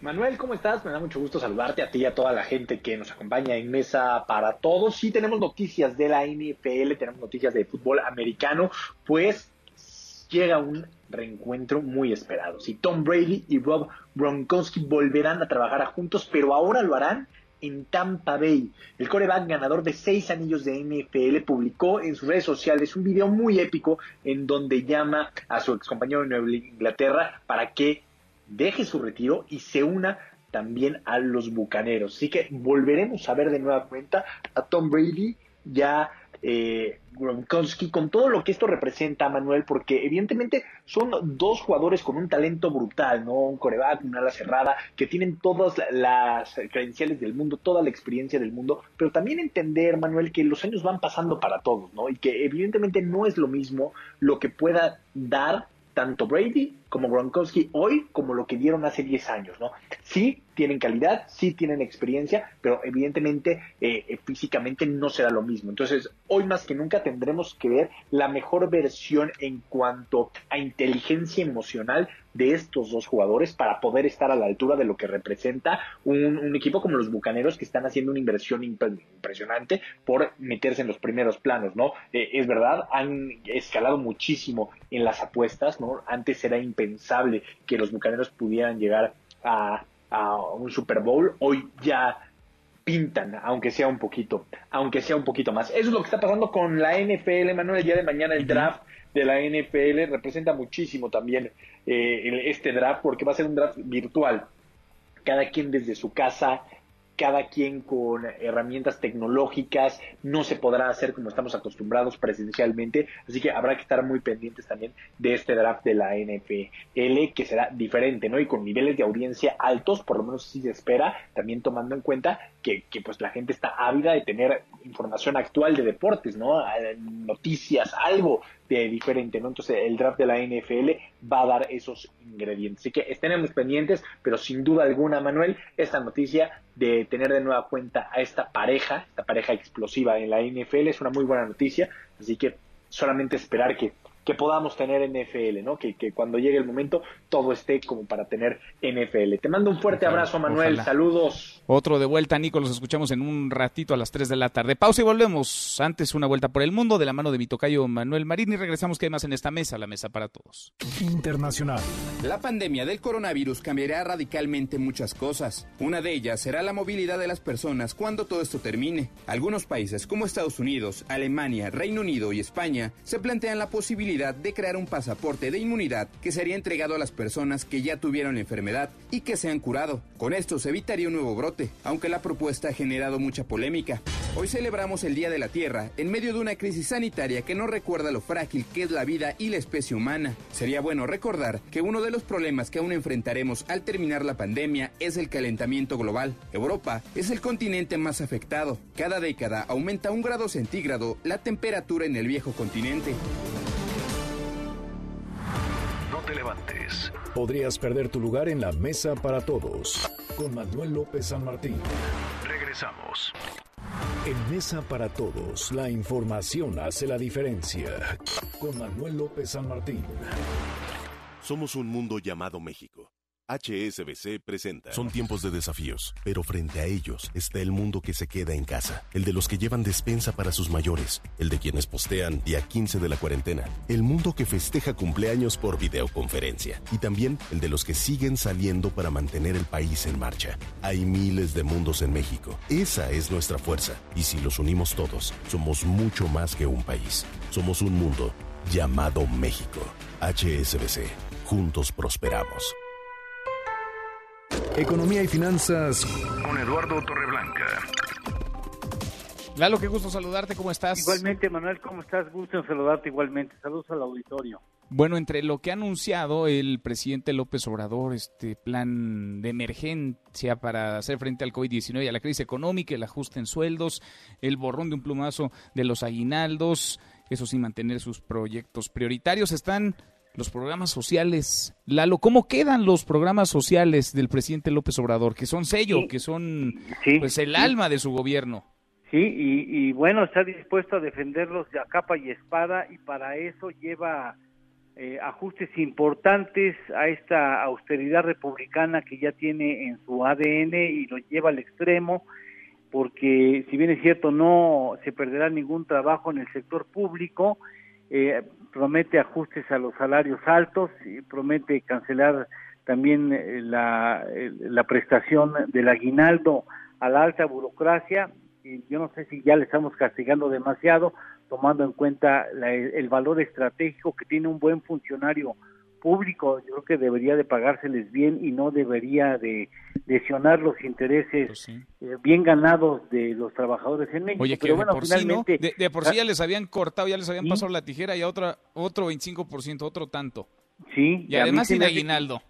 Pues, este, pues entonces la gente va a decir, no, pues ¿para qué le meto al pues gobierno con pues todo lo complicado que resulta después de ser limpiar el nombre y para que no se lleve, cuando es el caso, nadie ni un centavo y de todas maneras sea acusado de, de peculado, en fin, yo creo que el asunto está complicado porque entre otras cosas, pues, eh, se mantienen sin cambio algunos 13 programas sociales. Y olvida el gobierno y, específicamente la figura de Andrés Manuel Obrador de que el gran empleador en este país y en muchos otros es la iniciativa privada porque en ella descansa el grueso del empleo. Si estamos hablando de que habría números gruesos, 20 millones 500 mil trabajadores registrados ante el IMSS, si acaso el gobierno tendría la responsabilidad sobre el 10% de ellos, o sea, no de ellos, el 10% del trabajo en México estaría en manos del sector público. Eh, el grueso está en la iniciativa privada que tiene prestaciones o puede tener mejores prestaciones que el gobierno federal. Yo creo que ahí sigue siendo un gran faltante el apoyar a la iniciativa privada para que no se genere esa expectativa de más de 3 millones de desempleos en el presente año, cosa que sería muy difícil recuperarlo en el corto plazo. Me parece que sigue siendo un faltante del gobierno federal, ¿no? Sigue estando ahí el, el pendiente, el gran, el gran pendiente en estos momentos. ¿La lo tenemos postre? Claro que sí. Cada semana se almacenan 50 millones de barriles de crudo, lo suficiente para alimentar las necesidades plenas de economías como Alemania, Francia, Italia, España y Reino Unido juntos y dicen que para finales de mayo no habrá dónde poner un solo barril más en un almacén, en un depósito. pues sí, la, la demanda está por los suelos. Con la actividad económica parada, la demanda está por los suelos y los precios y los precios también. Lalo, un abrazo, gracias. Igualmente, buenas tardes, buenas tardes al autor Manuel. Muchas gracias. Muy buenas tardes. Somos un mundo llamado México. HSBC presentó bueno, ya platicábamos de estas medidas que se han anunciado en la Ciudad de México, también en el Estado de México. Centrémonos en lo que ocurre en la capital del país, porque el hoy no circula va a aplicar para todos los vehículos, independientemente de su holograma. Esta medida, entendemos, excluirá por ahora a taxistas, al transporte de carga, personas que tengan alguna discapacidad y autos conducidos por médicos, por médicas, por trabajadoras y trabajadores del sector salud. Además, a partir de mañana, jueves, se va a cerrar alrededor del 20% de las estaciones del metro y del metrobús. Yo le agradezco mucho al secretario de Movilidad de la Ciudad de México, Andrés Layú, que platique con nosotros esta tarde. Gracias, secretario. ¿Cómo estás, Andrés? Buenas tardes. ¿Qué tal? Buenas tardes, ¿cómo te va? Bien, muy bien, gracias Andrés. A ver, primero lo primero y te lo pregunto como una duda genuina. Eh, ¿Es una buena idea ampliar el hoy no circula a todos los vehículos, entendiendo que quienes hoy están saliendo en su coche en esta contingencia lo hacen, quiero pensar, para trasladarse a su trabajo, que quiero pensar también es una actividad esencial?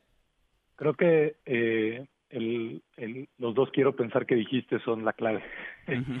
este, y te, voy a comentar, estas dos medidas que tienen que ver con el transporte público y con el transporte particular, están basadas en información que hemos estado analizando y, de hecho ha compartido la jefa de gobierno y ha compartido la Secretaría de Movilidad en las últimas semanas. Y tiene que ver con los flujos diarios que tenemos de pasajeros en el transporte público y el tránsito vehicular. Eh, en este momento lo que eh, eh, hemos visto es una reducción muy importante en el flujo tanto en transporte público como de vehículos. Son reducciones de entre 60 y 70% eh, en casi todos los, medios de transporte. Eh, pero lo, un, un, fenómeno interesante en el transporte particular es que estamos viendo eh, el, un cambio muy importante en los horarios de movimiento no solo es mucho más gente, mucho menos gente la que se está moviendo en auto particular, son menos coches los que hay en la calle, como es visible para todo el mundo, sino que estos no se están moviendo justamente en lo que serían los horarios de trabajo, que es en la mañana y en la noche o tarde-noche. Eh, hoy, lo que sería el pico, aunque es un pico, digamos, que no genera congestionamiento, es más o menos entre 12 del día y 3 de la tarde. Al mismo tiempo tenemos información de supermercados, mercados, eh, tiendas de servicios, eh, e incluso de empresas de reparto, y lo que podemos ver es que las personas hacen sus viajes de abasto o de atención a servicios de, primera necesidad eh, justo en estos horarios. Esto lo que nos quiere decir es que la gente que se sigue moviendo, en parte se sigue moviendo para esto, lo cual no está mal, todos debemos de hacer nuestro abasto, pero deberíamos de concentrar el tiempo en el que lo hacemos, digamos, a un día de la semana de tal manera que no estemos saliendo innecesariamente, porque podemos comprar alimentos o medicinas una vez a la semana. Eh, lo que hace el hoy no circula es que eh, no restringe la movilidad, sino que espacia los tiempos en los que hacemos este tipo de viajes. Eh, porque también tenemos documentado que muchos de los viajes que se están haciendo en auto en la ciudad son incluso dentro de las colonias. Viajes largos, si tú, si vemos el periférico o Tlalpan eh, o Zaragoza vemos ahí reducciones muy importantes en el flujo vehicular, pero dentro de las colonias vemos más movimiento, lo cual también nos dice que estos movimientos son eh, para, para, el tipo de, de, de actividades que te, que te decía, ¿no? De compra, eh, de, de, comercio y de servicio. Es decir, eh, por un lado sí se ha, y lo platicamos la semana pasada contigo incluso, ha ido bajando, digamos, el, flujo, eh, la movilidad, los capitalinos sí están en su mayoría en casa, pero déjame que te insista, porque a ver, quienes se trasladan para una actividad esencial, que son quienes realizan estos viajes quizá más largos, y si es un hecho en las vías rápidas, por ejemplo, se observa vaya, nada comparado a lo que estamos acostumbrados a ver a cualquier hora del día, hay muy poco tránsito, no hablaría ni siquiera de tráfico, pero no, no estarían mandando a quienes van en su vehículo particular. Y mira que soy un convencido del mejoramiento del transporte público, de otras formas de movilidad, pero no están mandando hoy a quienes ven en su automóvil un espacio mucho más seguro para evitar concentración de personas y por tanto disminuir el riesgo de contagio. No los están mandando al transporte público con el riesgo de que ese transporte público se pueda saturar más en un momento en donde necesitamos distancia, dispersión de las personas? Eh, hay algunas excepciones que están consideradas en estos, eh, en, el hoy no circula. La más importante es justamente las personas que trabajan eh, como médicos o enfermeras o paramédicos. ¿No? En ese caso no se aplica eh, la regla. Sin embargo, también, y esta medida también considera un llamado a los centros de trabajo, porque sabemos que hay centros de trabajo que todavía están activos. Uno, los que no deben de estar abiertos, eh, eh, pues que no estén abiertos, eh, que cierren. Y los otros son que incluso en algunos de los casos, sobre todo aquellos que son de comercio y servicio, también pueden hacer eh, en su caso la distribución de trabajadores dependiendo de la capacidad eh, de movilidad en una situación de emergencia sanitaria. Creo que esa es la parte que hay que considerar. Estamos hablando de una medida general donde la afectación principal es tener aglomeraciones de personas. Entonces, estas son medidas para reducir las aglomeraciones de personas. En el caso del transporte público, y esto es una cosa que, digamos, la otra medida importante, como, como te decía, es el cierre de estaciones del metro y de Metrobús, de 20% más o menos en cada uno de los servicios y también el tren ligero. Y esto es porque tenemos tan baja afluencia en algunas estaciones que eh, estamos cerrándolas y al mismo tiempo eso nos permite mover trenes y autobuses más rápido para que en aquellos lugares donde todavía tenemos ciertas aglomeraciones, donde sobre todo son las puntas, un poco por lo que decías tú, los viajes tal vez de trabajadores esenciales son los más largos. Lo que nosotros vemos en el transporte público es que tenemos aglomeraciones en las puntas del sistema, como puede ser Indios Verdes, puede ser Pantitlán, puede ser Tasqueña. Al cerrar ciertas estaciones, podemos mover más rápido los trenes y los autobuses para tenerlos disponibles para aquellos lugares donde todavía tenemos aglomeraciones. Entonces, el objetivo general de lo que estamos planteando es reducir las aglomeraciones y evidentemente dentro del contexto del llamado más importante que es que la gente se quede en casa y se lave las manos. Pues sí, que eso es lo elemental y eso está además en cada uno, en cada uno de nosotros. Andrés Secretario, como siempre te agradezco estos minutos. Muchas gracias, Igual para ti, muy buenas tardes. Es Andrés Layú, el secretario de Movilidad en la Ciudad de México y esta medida que, ojo, aplica a partir de mañana. Le damos un giro a la información ya hemos platicado el número, por desgracia, de decesos de mexicanos en los Estados Unidos, lo que se está haciendo para repatriar a mexicanos que se quedaron varados en otras partes del mundo, pero lo que ocurre en Estados Unidos es particularmente relevante porque México tiene la red consular más grande, la más potente que cualquier otra nación tenga en otro país, en la Unión Americana, y además, pues hay una población enorme de mexicanos que viven de manera formal, legal, y de mexicanos que no tienen documentos, que están en los Estados Unidos. Súmele a esto que Donald Trump ha anunciado la suspensión al menos por 60 días de la inmigración legal a los Estados Unidos, argumentando que busca con esto proteger los puestos de trabajo para los estadounidenses y la cosa se pone difícil para nuestros paisanos. Yo le agradezco mucho al cónsul general de México en San Diego, a Carlos González, que platique con nosotros esta tarde. Gracias, cónsul. ¿Cómo estás, Carlos? Buenas tardes. Muy bien, a todo dar. Al contrario, te agradezco mucho la oportunidad que me das para eh, para dirigirme a ustedes. Gracias por platicar con nosotros. Déjame empezar por lo primero. ¿Está abierto el consulado? ¿Está abierta la red consular de México en Estados Unidos?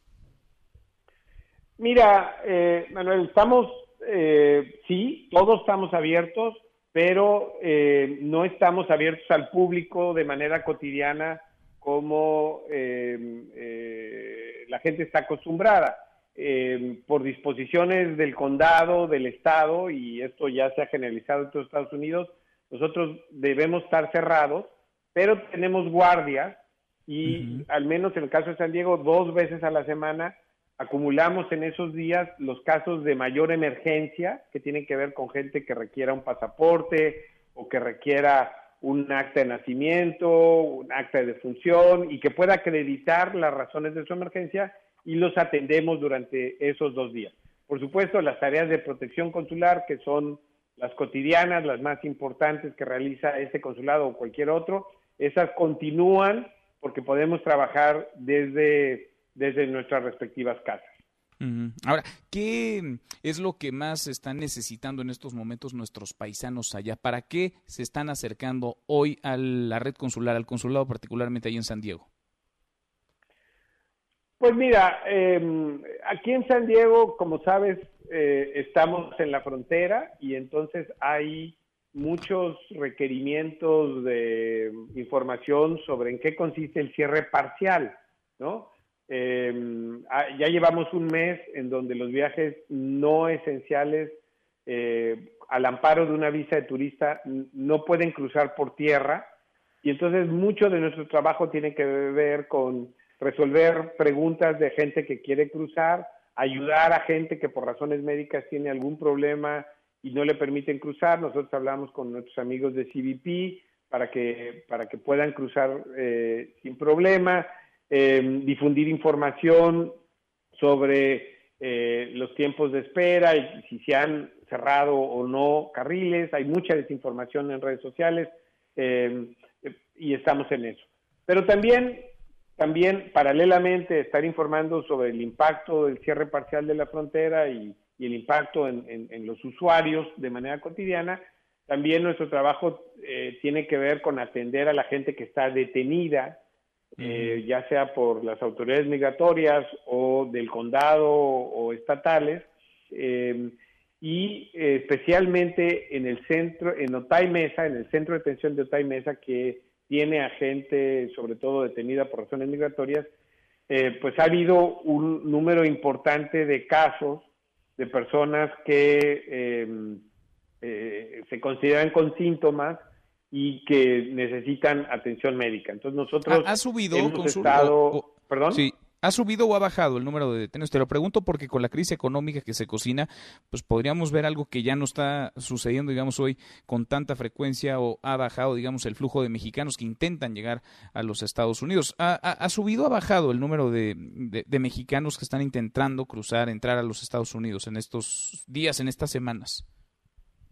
Mira, el indicador más importante que yo te puedo compartir es el de deportación y de repatriaciones, ya sean expeditas en forma, digamos, eh, rápida, eh, como se autorizó a partir de la sección 42 de la ley migratoria estadounidense eh, por razón de la, de la pandemia, como mediante el procedimiento regular. Y te puedo decir que en general las deportaciones se han reducido en un 33% entre California y Baja California. Ahora, por supuesto, las, las eh, repatriaciones expeditas son la mayoría, pero aún así, en general estamos viendo un 33% menos, lo que indicaría que los flujos eh, han disminuido por el momento. Obviamente esto cambia eh, eh, semana a semana y es cuestión de irlo monitoreando. Sin duda, sin duda. Eh, para el tema sanitario, ¿qué medidas se están tomando y cómo están fluyendo, digamos, en términos de la coordinación entre el gobierno de México y Estados Unidos? Porque damos cuenta de que Tijuana es el municipio con mayor número de casos positivos en México. ¿Qué es lo que está pasando ahí en San Diego? ¿Qué tanto hay una especie de cerco sanitario? Porque también hay muchos ciudadanos de un lado y del otro que hacen su vida aquí y allá. Pues mira, Manuel, te comento, em, San Diego y California en general son historias de éxito en los Estados Unidos. Eh, en general, em, por ejemplo, aquí en San Diego ya van dos semanas en donde el aumento de nuevos casos es menor al 5%. Lo que quiere decir que ya llegamos a un plató, a una meseta, probablemente muy alta, pero ya eh, no está creciendo el número de casos nuevos como está creciendo en otras regiones del mundo. Y eso es algo bueno. Aún así hay sorpresas. Eh, ayer, por ejemplo, fallecieron, se reportaron 15, 15 nuevos fallecimientos, eh, y lo que representa pues el día en donde más fallecimientos ha habido en el condado de San Diego. Y lo que también indica que pues no podemos todavía lanzar las campanas al vuelo. Pero eh, ciertamente el hecho de que durante dos semanas los nuevos casos no hayan crecido en más de 5% es un signo muy positivo. Habiéndose dicho eso, todavía aquí en San Diego hay retos importantes, como por ejemplo el de las pruebas, ¿no? Todavía no se ofrecen pruebas a quien, a quien lo solicite. Todavía hay una serie de requisitos que tienes que cumplir para que eh, eh, ser elegible para someterte a una prueba de, de COVID-19 lo que eh, yo creo que va a cambiar. Yo creo que van a venir más recursos para que eh, ahora que ha pasado más tiempo y ahora que puede haber más gente que sufrió de la infección de una manera muy leve, sin mucha fiebre, eh, sin, sin, problemas respiratorios, pero que tuvo algo, pueda con seguridad verificar si la tuvo o no. Bien. Eso es como Pues, lo eh, estamos viendo en San Diego. Se- será interesante. Vamos platicando porque sí, vaya, estamos tan cerca y en una situación como esta son muchas las cosas de un lado y del otro que nos entrelazan, que nos mantienen unidos. Carlos Cónsul, te agradezco como siempre estos minutos. Al contrario, Manuel, muy amable por invitarme, te lo aprecio mucho. No, al contrario a ti. Gracias, muy buenas tardes. Es Carlos González, el cónsul general de México en San Diego. León Krause en Mesa para Todos. Querido León, qué gusto saludarte. León Krause, muy buenas tardes. Hola Manuel, ¿cómo estás? Muy interesante tu charla con el, con el cónsul de San Diego. Es, es interesante, sí, porque estamos pues tan cerca, ¿no? Y compartimos tanto, León, tú lo sabes mejor que nadie. Y ahora con los anuncios también del presidente Donald Trump, el presidente que da a conocer que la emisión de permisos de residencia permanente, esta famosa Green Card para inmigrantes, pues por lo pronto se suspende 60 días, si no es que es un primer plazo, y veremos 60 días, León, ¿qué implica esto? En términos prácticos, eh, nada, por lo menos para lo que para lo que supone Donald Trump, es decir, Trump vende este nuevo acto de nativismo de propaganda nativista como una medida para proteger los trabajos de los estadounidenses. Eso es absolutamente absurdo. Eh, si Trump de verdad quisiera proteger los trabajos de los estadounidenses, entre comillas, pues entonces se atrevería, por ejemplo, a dar el paso siguiente, que es eh, ir contra los permisos de trabajo temporales e ir contra los inmigrantes que Trump y sus simpatizantes saben perfectamente son la columna vertebral de esta de esta economía y por lo tanto de este país. No lo hace porque no es tonto, porque sabe lo que pasaría con la industria del cítrico en Florida, con la industria de la construcción en Texas, con la agricultura en California, en fin, a Trump no se le escapa y sabe cuáles son los límites de su nativismo. Eh, por eso es que se concentra en, en los que buscan la residencia permanente, los famosos eh, Green Card Holders, la tarjeta verde. Eh, así que en función de la economía, nada. Eh, es un gesto político, es un gesto político para eh, satisfacer a su base, tratar de distraer sobre sus omisiones evidentes en la, en la lucha contra la pandemia y, y nada más, Manuel. Por supuesto, es una escalada grave en cuanto a el discurso y la retórica nativista que ha protagonizado Trump desde hace años. Entonces lo colocamos, digamos, eh, del lado de la narrativa, ¿no? De la, de la política, León, con el número de desempleados que ya hemos visto, que hemos platicado incluso, con el tamaño del impacto económico. ¿Trata Donald Trump de alguna manera de sacudirse esos costos? De decir, a ver, yo siempre protegí, protejo a los trabajadores estadounidenses. Pues sí, eh, el- al, al- al, digamos, eh, recurrir al, eh, a lo que recurren todos los populistas autoritarios siempre, es decir, a, eh, en tiempos de crisis tratar de atacar al otro, al diferente, al inmigrante. Eh, Trump eh, trata de, de- de hacer justamente lo que describes, pero también de, de distraer, de distraer ante sus, eh, sus errores. Sabe Trump que las encuestas no lo están favoreciendo y de qué manera. Eh, por ejemplo, la más reciente en Florida, un estado que, que, que Trump necesita, eh, lo- lo muestra abajo de Joe Biden, eh, sobre todo con algunos demográficos que son sorprendentes, entre ellos los mayores de 65 años de edad que uno pensaría serían votantes republicanos eh, eh, naturales en Florida, pues no lo son, en su mayoría apoya, apoyan a Biden en este momento, de ahí que Trump esté crecientemente desesperado por reabrir la economía y por impulsar estas medidas eh, tan absurdas y tan y tan peligrosas en cuanto a la narrativa. Interesantísimo. Ahora, ¿cómo anda la grilla? Porque todo va ligado, ¿no? Lo económico con lo político, lo político con lo electoral y la grilla está en el centro, parece, en los Estados Unidos, porque parece que en este sacudirse responsabilidades Donald Trump, pues le avienta la pelota a los gobernadores, ¿no? A los gobernadores para que asuman el costo, a los gobernadores para que tomen decisiones, a los gobernadores para que abran la economía. ¿Cómo está la grilla en ese sentido allá, León?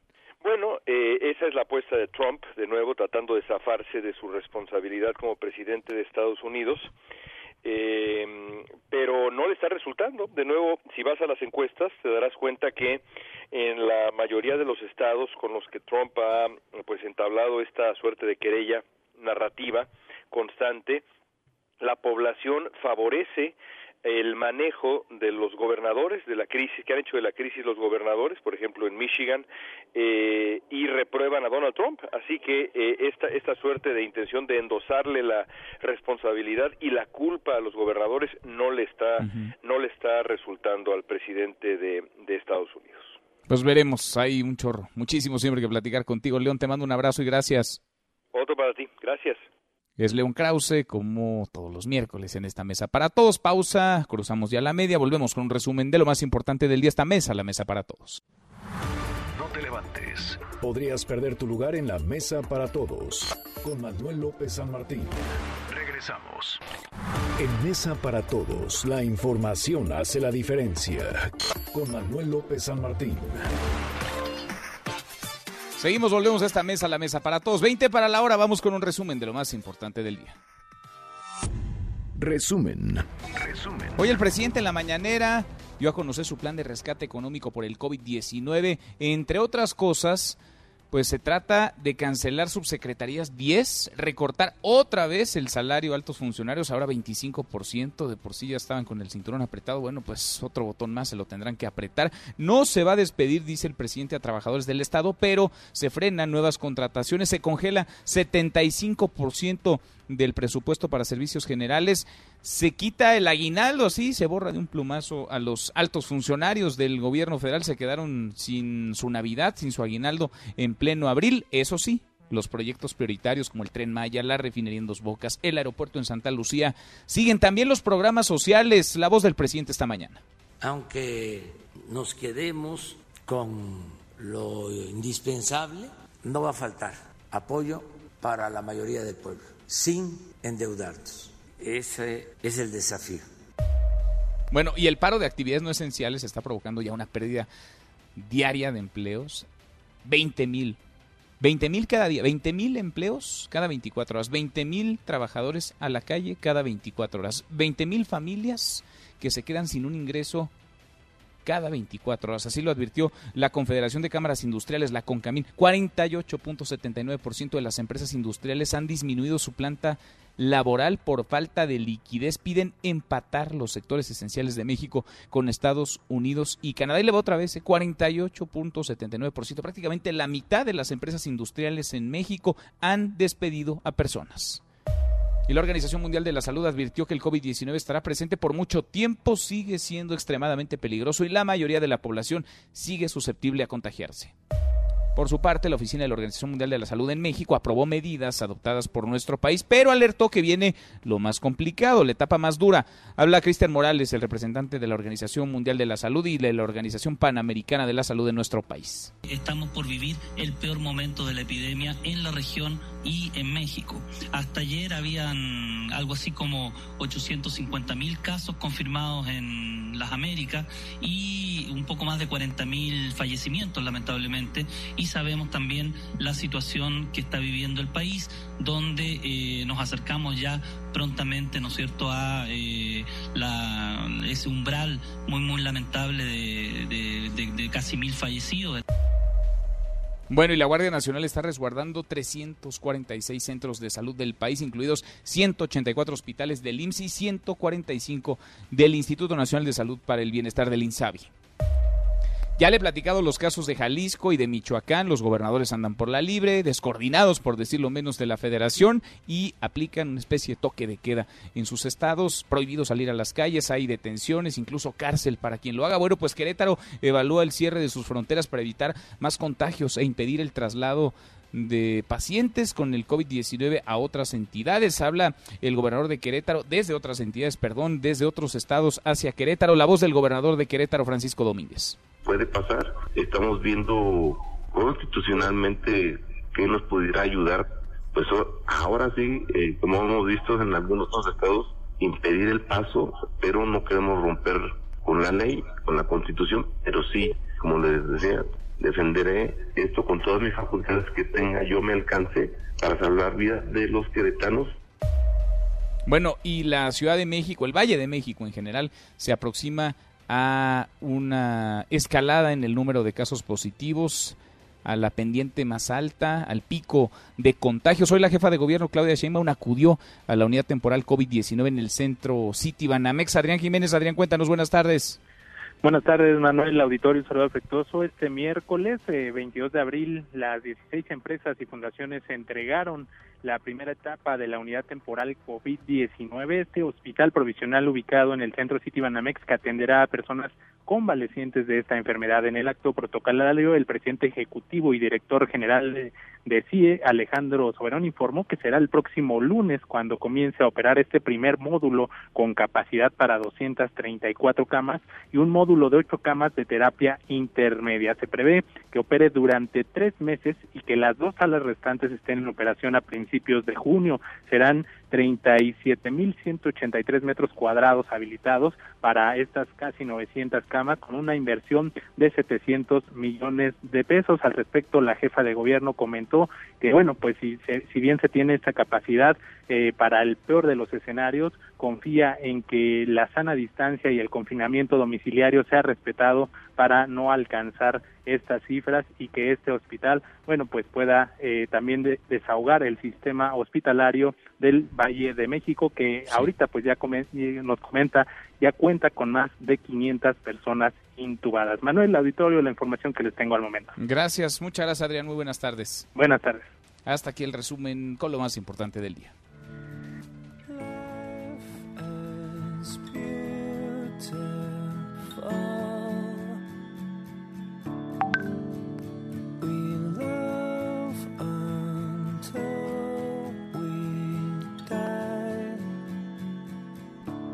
Mi querido Miyagi, segundo tiempo en esta mesa para todos. Te di unos segunditos más para que camines tranquilamente. No, ya llegué muy bien. Te sientes, te pongas cómodo y nos platiques qué estamos escuchando, Miyagi. Estamos escuchando una gran canción de un grupo que se llama Vega 4, Vega 4, que se llama Life is Beautiful.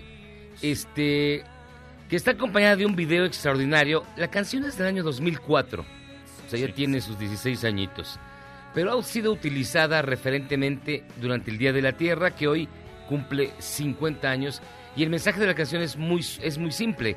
La vida es hermosa y debemos de cuidarla, y se manifiesta precisamente en el cuidado al planeta Tierra, en evitar la contaminación, y uno de los saldos, por llamarlo favorable, de la actual pandemia, es que en buena medida se están restableciendo los equilibrios de algunos ecosistemas, porque también es un trabajo de años, pero en estos meses han aparecido animales en distintas urbes y también ha descendido la contaminación, se ha reducido la, producción de los gases tóxicos que generan el efecto invernadero y que favorecen los agujeros en la capa de ozono de la Antártida. Es decir, sí se puede, sí se puede hacer, sí podemos estar en paz con el planeta, pero no necesariamente a través de una pandemia. Pues no, pero sí habría que tomar conciencia, sí han aparecido lo mismo ballenas en la bahía de Acapulco. Así es. Osos en San Pedro Garza, allá en, Nuevo León. Vale la pena. Fíjate que sí, ahí está una de las lecciones que tendríamos que darle, encontrarle la mirada positiva. Y ya mencionaba hace ratito, vale la pena acercarse al hashtag Día de la Tierra en Twitter, porque hay imágenes, híjole, asombrosas, esperanzadoras del planeta que tenemos. Y de pronto estamos sumergidos en una burbuja o viéndonos el ombligo nada más, quejándonos de lo inmediato cuando tenemos mucho más y hay que ampliar la visión, el panorama. La NASA hizo un ejercicio bien interesante porque se cumplen estos 50 años del Día de la Tierra. Hoy por 50 veces se conmemora y vale, vale en serio echarse un clavado para ver lo que tenemos y cuidarlo, ¿eh? porque no hay otro planeta, Miyagi, aunque quisieras tú irte a vivir a la luna, pues no, aquí, aquí tenemos que vivir y aquí nos vamos a quedar. Y bien lo decía Carl Sagan, somos apenas un punto azul en el universo, pero es todo lo que tenemos y tenemos que cuidarlo. Eso, Miyagi. Ay, te estás cortando, Manuel. Te mando un abrazo fuerte, este, y nos escuchamos mañana. Mañana, mañana acá nos escuchamos. Un abrazo grande, José Luis Guzmán, como todos los días hasta ahora en esta mesa para todos. Te escuchamos al ratito a las 7, Charros contra Gangsters. Pausa y volvemos. Hay más en esta mesa, la mesa para todos.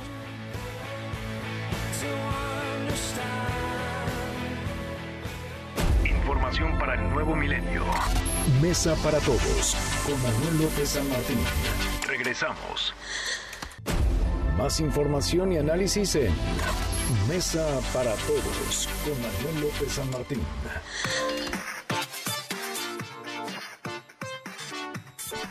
Seguimos, volvemos a esta mesa, la mesa para todos. Ya mero nos vamos, antes revisamos lo último en la información.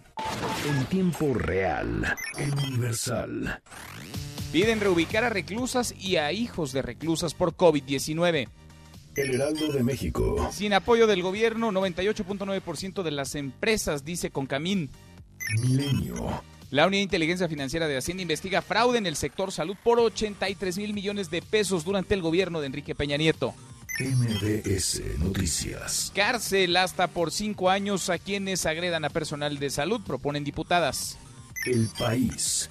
Bruselas propone crear un fondo europeo de reconstrucción dotado con más de 1.5 billones de euros. The New York Times. Muertos recién descubiertos en California cambian la cronología del coronavirus. Con esto cerramos, con esto llegamos al final.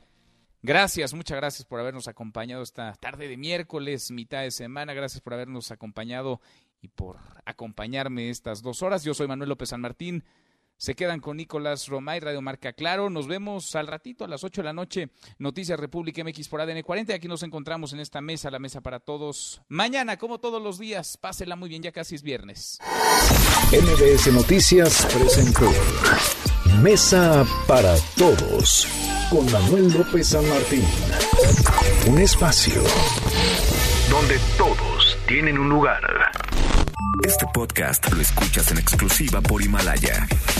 Si aún no lo haces, descarga la app para que no te pierdas ningún capítulo. Himalaya.com